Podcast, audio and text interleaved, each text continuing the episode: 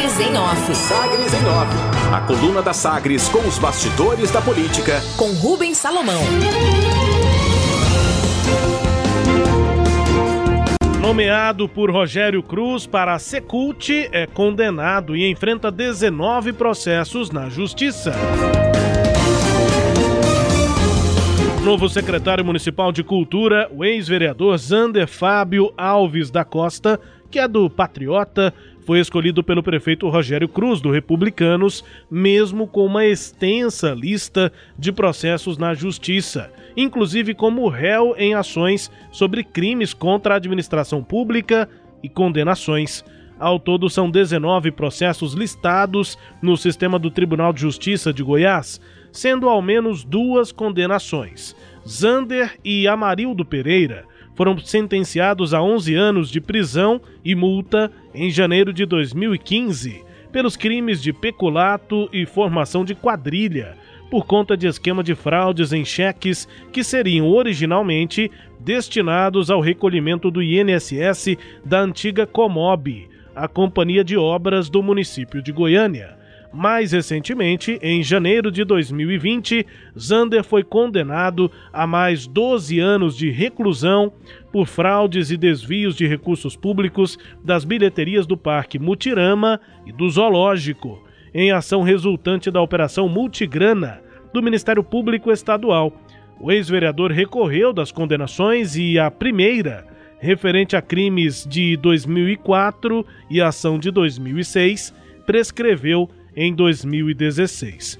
Zander Fábio ainda responde a outros dois processos abertos por investigações do Ministério Público e foi acionado diversas vezes por dívidas não pagas, o chama, chamada execução de título extrajudicial, que somam 1 milhão e 300 mil reais. Há ainda duas ações abertas pela própria Prefeitura de Goiânia, resultado do não pagamento de IPTU.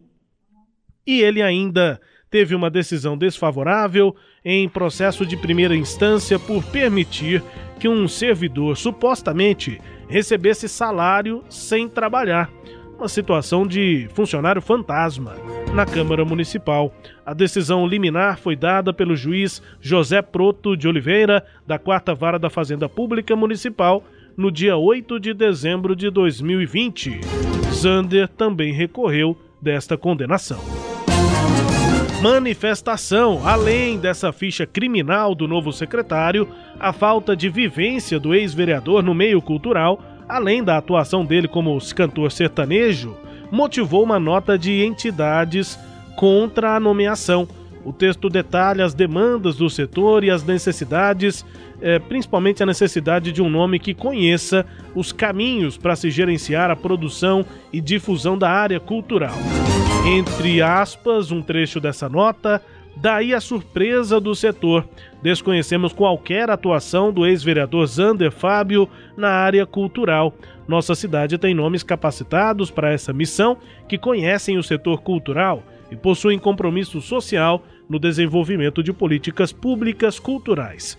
Inserir a Secretaria de Cultura como moeda de troca no tabuleiro político pode comprometer não somente o setor cultural de Goiânia, mas todo o desempenho do prefeito à frente de sua gestão. Fecha aspas, trecho da nota de entidades do setor cultural contra a nomeação do ex-vereador Zander Fábio como secretário de Cultura. Será que tem CPI? O senador Jorge Cajuru, acompanhado do líder do Cidadania, Alessandro Vieira, conseguiu vitória no Supremo Tribunal Federal para instalar a CPI da pandemia no Senado. Os dois reforçaram o pedido e conseguiram decisão favorável do ministro Luiz Roberto Barroso, que reconheceu a presença de assinaturas além do mínimo necessário para a criação da comissão. Isso já virou um embate. A decisão do STF reforça críticas dos senadores à declaração do presidente do Senado, Rodrigo Pacheco, do DEM de Minas Gerais. Rodrigo Pacheco afirmou que a CPI causaria mais instabilidade política, o que prejudicaria o combate à pandemia.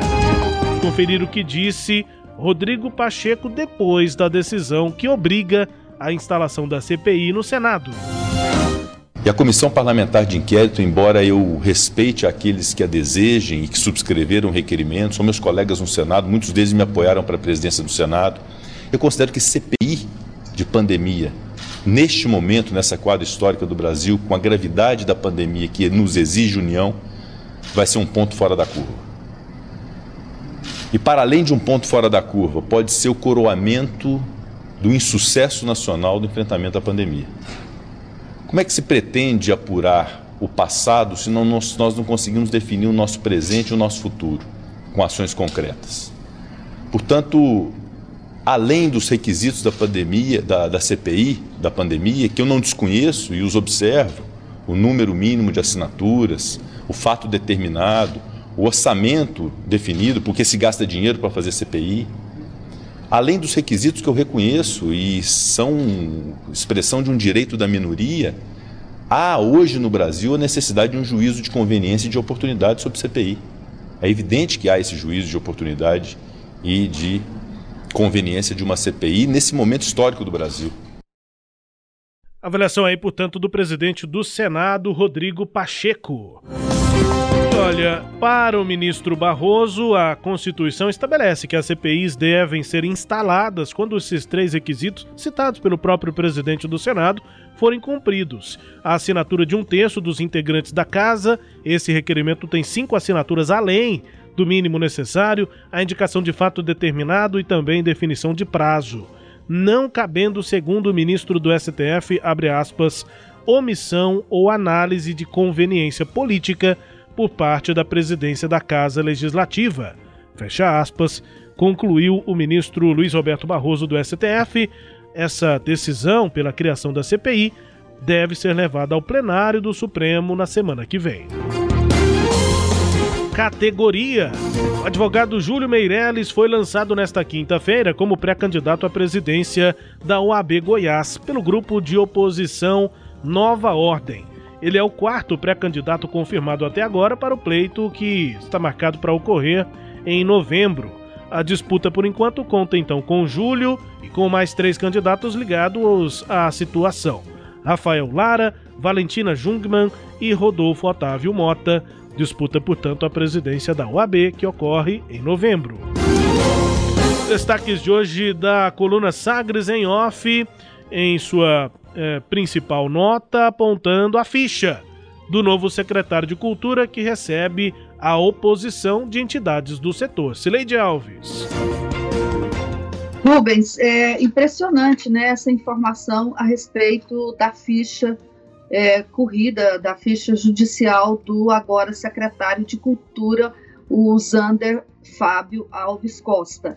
Ele tem 19 processos, oito deles seguem em segredo de justiça, e o que me chamou muito a atenção, principalmente, foram as ações que o próprio município, né, bancadas aí pela Prefeitura de Goiânia, duas dessas 19 ações são do município contra o, o vereador, o ex-vereador, por não pagar imposto. Ele, ele é inadimplente com o IPTU, esse que todos nós somos obrigados a pagar, ele é inadimplente e foi processado pelo município por inadimplência. E ainda assim, quer dizer, olha só, são quatro, pelo menos quatro ações é, em que mostra que ele foi é, tomou decisões prejudiciais ao município. Duas ações por não pagar impostos e duas ações é, por uma por fraude né, em recursos da Câmara, que foram da Prefeitura de Goiânia no ano de 2000, que ele, que ele desviou, que ele é acusado de condenado por desviar recursos da Prefeitura, que era para pagar INSS de servidores, e esse é, essa, essa condenação por desvios de recursos de bilheterias do Mutirama e do Zoológico. Então, em pelo menos quatro ações, o município foi vítima dele, né, do vereador que eh, não pagou ou que desviou recursos da prefeitura. É, das 19 ações, quatro delas foram propostas pelo Ministério Público Estadual. E aí, entre as ações propostas pelo Ministério Público Estadual, tem ação de, de improbidade administrativa e ação penal, né, que é de essa que você falou aí no caso do Mutirama, de processo criminal por peculato, organização criminosa. E é, também ele tem muitas, é, é, muitos, processos por não pagar contas, por cheques que ele, que ele deixou, é, passou para alguém e, e, não, o cheque estava sem fundo, promissórias, dívidas que ele não pagou. Uma das, das, das ações é do colégio WR, esse colégio né, para ensino médio, ele tem uma dívida lá, quando foi processado, de 20 mil reais com o colégio. Então, essas dívidas que ele não pagou somam pelo menos esses 1 milhão e 300 mil reais. Então, é um vereador, né, um político, que, que de acordo com os processos que, te, que seguem na justiça contra ele, ele é caloteiro, né, não paga conta, não pagou INSS, não pagou IPTU e não paga as contas né, de acordo com é, essas ações de execução extrajudicial. Aí eu pergunto: uma pessoa com esse histórico em relação a, ao trato com dinheiro público, ele é uma pessoa de confiança para fazer a gestão de recursos de uma área da prefeitura de Goiânia? Quer dizer, como que a prefeitura de Goiânia contrata um sujeito que ela própria processa por não pagar impostos? Né? Então, esse fato é um fato muito grave e, e mostra que não há limites nessa relação de entrega de cargos da prefeitura para a Câmara de Goiânia. O, o Zander Fábio, ele é do Patriota, o mesmo partido do presidente da Câmara, o Romário Policarpo. Eles estão indicando, né, o grupo do Romário Policarpo está indicando vários cargos. O Romário Policarpo é, está hoje muito presente na, na, na gestão do, do, prefeito, né? Eu digo que a Câmara de Goiânia está dividindo o comando da prefeitura com republicanos do prefeito e a, a Câmara indicou dizer, o Romário Policarpo, o grupo do Romário Policarpo sustenta o, o Zander Fábio e ele está lá apesar dessa extensa é, ficha corrida dele na justiça goiana. Eu acho que se exige um posicionamento do prefeito Rogério Cruz, né?